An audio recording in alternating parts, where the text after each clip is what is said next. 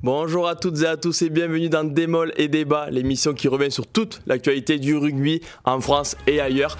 Ce week-end, bien évidemment, on va énormément parler de la 26e journée du top 14 puisque la phase régulière du meilleur championnat du monde touche à sa fin. On connaîtra le 6e qualifié pour la phase finale, mais également le 13e qui devra affronter Grenoble puisqu'on va en parler également et on va commencer par ça avec mes deux acolytes que je vais de suite présenter. Aujourd'hui, ils seront avec moi, c'est Jérémy Fada. Salut Jérémy. Salut Vincent, salut tout le monde, salut Nico. je te et salut, salut Nico, puisque voilà, il y a Nicolas Zanardi aussi qui sera également en visio, comme Jérémy qui sera avec nous euh, pour cette émission. Salut Nico. Salut Vincent, salut. Je l'ai évoqué euh, en préambule, du coup, voilà, hier, ce, samedi, se tenait la finale de Pro D2. Nous connaissons le champion de France de deuxième division et c'est Oyonnax qui a pris le dessus sur Grenoble. Alors, messieurs, on va de suite commencer, notamment avec toi, Nico, qui suit énormément la, la deuxième division pour le journal Midi Olympique.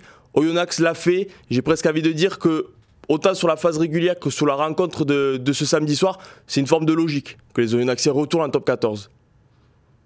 Ouais, à 200%. Euh, a dominé de la tête et des épaules le championnat de Pro D2, la phase régulière. Euh, alors avant chaque phase finale, on se pose toujours la même question. Est-ce que est-ce qu'ils sont à l'abri d'une déconvenue? Ça aurait pu en demi-finale contre Vannes, mais mais hier honnêtement en, finale contre contre le FCG, il n'y a pas eu photo, il y a eu une vraie domination physique de, des Oyomènes en mêlée dans les rugs, sur tous les plaquages. Enfin, je les ai vraiment trouvés supérieur aux Grenoblois. Il y a eu pas mal de tensions. Hein. Ils ont laissé passer pas mal de points au pied sur des pénales touches, mais malgré tout, ils ont dominé leur sujet. leur victoire ne souffre malheureusement pour Grenoble d'aucune contestation. Euh, bravo à eux. Ça a été une, super saison. Ils tournaient autour du autour du pot depuis quelques années. Ils reviennent en top 14 cinq ans après l'avoir quitté et, et c'est amplement mérité au vu de leur saison. Voilà. Absolument rien à dire à ce sujet. Parce que comme tu l'évoques, voilà, Oyonnax a été relégué en 2018 euh, de top 14. Donc voilà, en 2023, ils retrouveront l'élite. Et Jérémy, j'ai envie de rebondir avec toi, puisque voilà, désormais Oyonnax euh, évoluera en top 14, euh, c'est une certitude. Mais on parle souvent, là, le, on va dire, le fossé est souvent difficile à, faire. On l'a vu par exemple Bayonne, qui est quand même une surprise hein, d'être à la lutte pour le top 6. On a envie de dire la différence se fait surtout physiquement. Et ces euh, Oyonnaxiens donnent l'impression d'être prêts pour la première division, notamment au niveau du pack qu'on connaît destructeur. Bah ouais, évidemment, parce que euh, sur la ligne de départ quand même euh, de ce championnat, euh, Oyonnax était le, grand favori. Pourquoi? Parce que cette équipe aujourd'hui, elle est structurée, organisée. Alors, je sais pas si c'est pour jouer en top 14, mais en tout cas pour jouer la montée en top 14 à, tous les niveaux, que ce soit euh, euh financièrement, en termes d'effectifs, et j'allais dire même ils avaient les dispositions mentales pour euh, faire la course en tête, ce qu'ils ont fait toute la saison. Et franchement, ça vous fait gagner du temps. Aujourd'hui, Oyonnax a gagné du temps, même si cette nouvelle formule euh, de qualification en Pro D2 oblige à aller jusqu'à une finale. Ils peuvent pas euh, préparer leur montée, euh, notamment sur le marché des transferts, avec beaucoup d'avance, comme le faisait le premier auparavant. Mais évidemment que l'exemple, par exemple, de, Bayonne va, va servir pour Oyonnax. En tout cas, quoi qu'on en pense, c'était l'équipe aujourd'hui de deuxième division la mieux armée, la plus armée en tout cas pour, pour accéder à l'élite. Nico, pour toi, c'est pareil, c'est le même avis que Jérém. Aura son mot à dire en top 14. Ils ne, souffriront pas, par exemple, comme l'a fait Biarritz la saison dernière. Non, parce que euh, ben, une, montée, même s'il y a maintenant l'écueil des phases finales, ça se prépare. Euh, on se souvient que Bayonne, lors de sa dernière remontée, avait fait le pari de garder son, son effectif de top 14, ce qui était très risqué euh, financièrement parlant, mais qui a payé du coup sur le terrain et ils sont arrivés en top 14 près et ils ont fait la saison que l'on sait qui va peut-être se terminer ce soir dans des conditions inespérées. Donc euh, Oyonnax, ils ont construit leur effectif, euh, ils ont pris des risques aussi en termes de masse salariale notamment, mais mais ça a payé et je, je crois qu'en termes de profondeur, en termes de densité, notamment au niveau du pack, ils n'auront, ils n'auront pas de soucis à se faire. Après, il faudra bien sûr le renforcer, notamment peut-être au niveau de la charnière, notamment peut-être par une ou deux individualités derrière. Il faudra aussi remplacer Thomas Laclaya qui part au Racing, mais malgré tout, il y a quand même une ossature qui peut, qui peut se mêler à la lutte avec euh, Pau, avec Perpignan, avec euh, avec toutes ces équipes-là et, et, qui ne sera pas un faire valoir en, top 14 loin s'en Même si la finale hier soir était quand même relativement pauvre. Voilà. C'est si je peux ajouter, euh, Vincent, c'est que en plus la, la, la formule du championnat la, la, saison prochaine est quand même un petit peu particulière avec cette coupure euh, pendant la Coupe du Monde, avec euh, ces, ces, premières journées qui se joueront sans les internationaux. Donc les, les, les gros clubs, c'est peut-être le moment où il va falloir bien les prendre. Tout le, toute la question pour Oyonnax, ça va être de, de, garder cette dynamique de montée. On sait souvent que ces clubs qui sont euh, qui sont sur une, euh, une accession dans l'élite, bah, leur réussite elle passe par là. C'est ce qui s'est passé avec Bayonne. Bayonne a réussi à garder cette cette dynamique, cette euphorie, hein, j'oserais dire. Et derrière, ils ont construit leur saison euh, là-dessus. C'est pour ça que, que Bayonne joue encore le top 6 euh, ce soir. Tout, tout l'intérêt pour Oyonnax, c'est de conserver cette dynamique de confiance dans les mois qui viennent. Voilà. Messieurs, pour continuer voilà, à évoquer cette file. Oui, Camille Lopez, oui, qui est un des meilleurs joueurs du top 14 cette année, si ce n'est le meilleur. Pour euh, continuer euh, au niveau de cette finale de Pro 2, on va parler d'Onax, on va désormais parler de, Grenoble, les, perdants, les Isérois. Avec toi, euh, Nico, est-ce que les Grenoblois, la question est simple, est-ce que les Grenoblois ont les capacités, autant physiques que mentales, pour rebondir et, et, du coup remporter cet access match face au 13e du top 14 que l'on connaîtra à l'issue de la 26e journée ce dimanche soir? C'est une question qui est très dure parce que moi cette finale, elle m'a beaucoup fait penser à celle de 2018 euh, dans le sens où on avait vu des Grenoblois euh, à l'époque hein, déjà dominer en mêlée, concasser sur les duels, etc. Euh, et on leur donnait pas une chance de remporter l'access match une semaine plus tard. Moi le premier. Et pourtant, c'est ce qu'ils ont fait dans un contexte qui était, qui était incroyable. Ce, ce match contre Oyonnax, je me rappelle comme si c'était hier. Donc, j'ai pas envie de te dire aujourd'hui, euh, non, c'est pas possible. Euh, ils, n'ont aucune chance parce que parce que la, la mêlée était faite, parce qu'ils ils sont fait bouger sur tous les impacts. Euh, à chaque match, sa vérité. Après, l'autre vérité, elle est que je trouve hein, que le niveau du top 14 a encore monté. Euh, pour, pour comparer, quand Grenoble finit 13e du championnat il y a 4 ans, ils avaient gagné 5 matchs. La Perpignan en a gagné 10. C'est le double, donc ça tend à, à, prouver que le 13e du top 14 est, est bien meilleur qu'il ne l'était auparavant. Euh, on a vu que l'an dernier, l'USAP a gagné à Mont-de-Marsan. C'était la première fois qu'une équipe de top 14 franchissait cet écueil-là, et ça me fait penser malgré tout que, que pour le FCG, ça va être très dur. Euh, néanmoins, c'est un groupe qui a des ressources humaines, euh, mentales incroyables. Ils l'ont montré toute l'année. Alors, euh, poussés par leur public, par un stade qui sera plein, euh, pourquoi pas? Voilà, ce sera, ce sera très intéressant à regarder en tout cas, dans tous les cas. Voilà. Jérémy, sachant en plus que, que Perpignan, ouais, pardon, excuse-moi, c'est leur ennemi intime quoi. Pendant pendant quatre ans, ils se sont croisés, entre croisés, ils se sont battus en finale, ils se sont rebattus en top 14, ils se sont retrouvés en Pro D2. Enfin, il y a une histoire qui est très particulière entre entre les deux clubs et, et ça va épicer encore plus le rendez-vous. Jérémy, pour rebondir sur ce que dit euh, Nico, on a l'impression que l'access match de cette saison sera quand même un peu plus serré euh, que la saison dernière où il n'y avait pas vraiment eu match entre Perpignan et Mont-de-Marsan, même si ça se joué, parce qu'on le rappelle, ça se joue sur le terrain de, l'équipe de deuxième division, donc ce sera au stade des Alpes de Grenoble l'access match.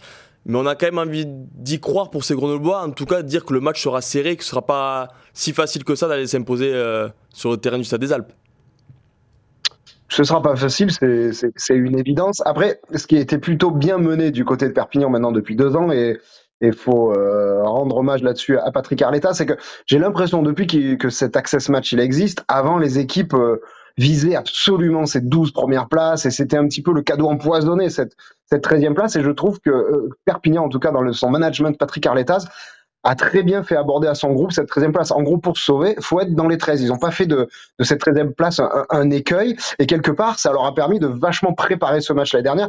J'ai le sentiment que c'est encore pareil cette année. Quoi. Ça fait des mois, euh, voire euh, et, et, plus encore ces dernières semaines, que, que l'USAP euh, a conscience qu'ils ont euh, de grandes chances de jouer ce, ce match d'accession. Donc du coup, ils s'en font pas une montagne euh, mentale.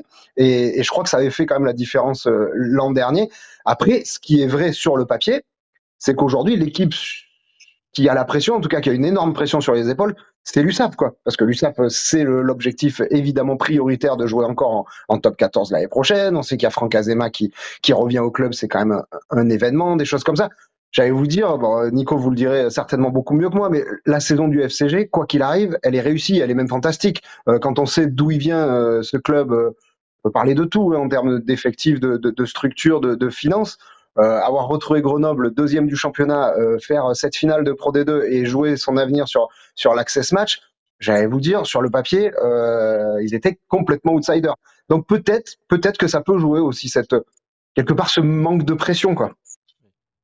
Et surtout, pour, voilà, pour appuyer tes propos, Jérém, on verra à la suite de cette émission que, par exemple, Perpignan n'a pas mis toutes les forces dans la bataille face à Castres ce dimanche soir parce que voilà, pour ceux qui peut-être regarderaient l'émission après, à l'heure où on enregistre, cette 20e journée de top 14 ne s'est pas encore jouée.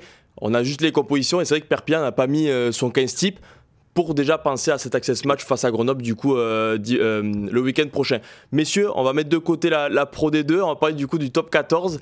Euh, j'ai fait un peu la transition et du coup on va pronostiquer quelques rencontres, celles qui intéressent le plus, puisque c'est vrai qu'il y a des affiches qui n'ont plus, qui plus vraiment d'enjeu. On passe par exemple à Toulouse, à Toulouse-Brive, avec les Brives qui sont déjà condamnés à évoluer eux en deuxième division la saison prochaine. Et on va commencer avec un club qui, qui est cher au cœur de Nicolas Zanardi, tout comme Grenoble, c'est Lyon puisque l'affiche entre Lyon et Bayonne est celle qui intéresse ceux qui sont passionnés de la course pour le top 6. On connaît déjà 5 équipes qui joueront la phase finale du top 14. On connaîtra du coup ce dimanche soir la sixième. Ça se joue entre Lyon, Bayonne et Toulon. Également, le RCT peut encore se qualifier, mais voilà, il faut beaucoup de circonstances. Mais voilà, on va se concentrer sur ce match entre les Lyonnais et les Bayonnais avec, avec toi, Nico, pour débuter. Comment tu sens ce match mm. Lyon reste sur un match, on a envie de dire, exceptionnel au final. Une première mi-temps euh, famélique face, à, face au Stade français, une seconde euh, dont on se rappelle tous. Comment sont ces Lyonnais? Est-ce qu'on a quand même beaucoup d'espoir pour les Lyonnais à domicile face à ces Bayonnais? Elle est tellement illisible, cette équipe de Lyon. C'est pas un journaliste qu'il faut que tu t'adresses, c'est à Madame Irma. Quoi. voilà, comment on peut perdre 28-0 à Paris et faire match le 31-31 On se le demande tous encore. Donc, euh, de là à te dire dans quel état d'esprit ils seront euh, contre Bayonne, euh, il faut être très fort. Néanmoins, je vais me lancer et euh, moi, je pense qu'ils y seront rendez-vous.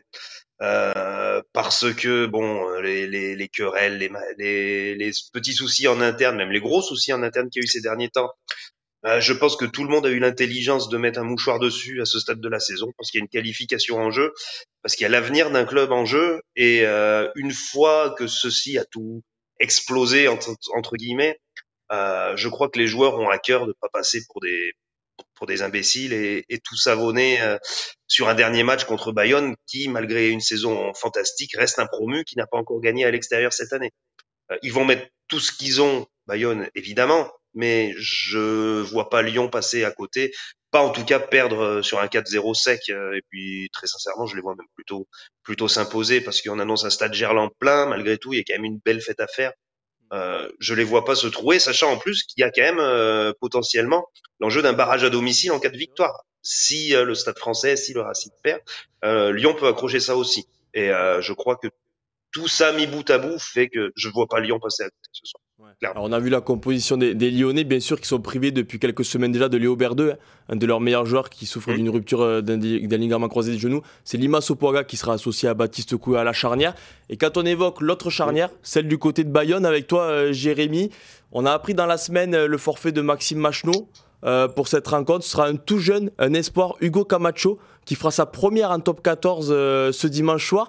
Premier match en top 14, directement titulaire face à Baptiste Couillu dans un match comme ça. On lui souhaite quand même du courage euh, au jeune Bayonnais, même si, on l'a évoqué, il sera quand même bien accompagné à la charnière avec le vieux Briscard et, l'excellent euh, Camille Lopez. Ouais, moi j'allais vous dire, des fois c'est les meilleurs, euh, c'est les meilleurs contextes hein, pour, pour démarrer. Il va amener son enthousiasme, sa fougue. Je crois que Grégory Pata, il n'est pas complètement fou. Hein. Il va pas lui mettre beaucoup de pression sur les épaules. Et tu fais bien de souligner une chose, il, va jouer quand même avec Camille Lopez, qui, qui nous sort une saison de, de dingue. Et j'allais dire, si Bayonne aujourd'hui, sur la dernière journée, est encore en train d'espérer, d'avoir le droit de rêver aux phases finales, euh, ce club le doit en très grande partie à Camille Lopez, parce que depuis quelques semaines ou deux trois mois, on sent quand même que les Bayonnais euh, ça tire un peu sur la corde quoi. Euh, il y a eu des matchs quand même, il y a eu la défaite à Anoeta contre Pau, il y a eu plusieurs matchs où ils auraient j'allais dire presque dû s'incliner à domicile et, ils s'imposent miraculeusement, c'était le cas la dernière fois encore contre contre Clermont et porté par par un Lopez à la baguette qui, qui a décidé de prendre les choses en main. Donc en ce sens, euh, ils ont le droit de rêver, les Bayonnais, malgré, malgré l'absence d'un demi de mêlée euh, d'envergure. Mais euh, après, moi, je rejoindrai quand même assez Nico sur le fait que malgré une saison totalement inconstante de la part des Lyonnais, s'ils ont été capables de faire du, du, du, très bas, les Lyonnais, ils ont aussi été capables d'aller taper très haut.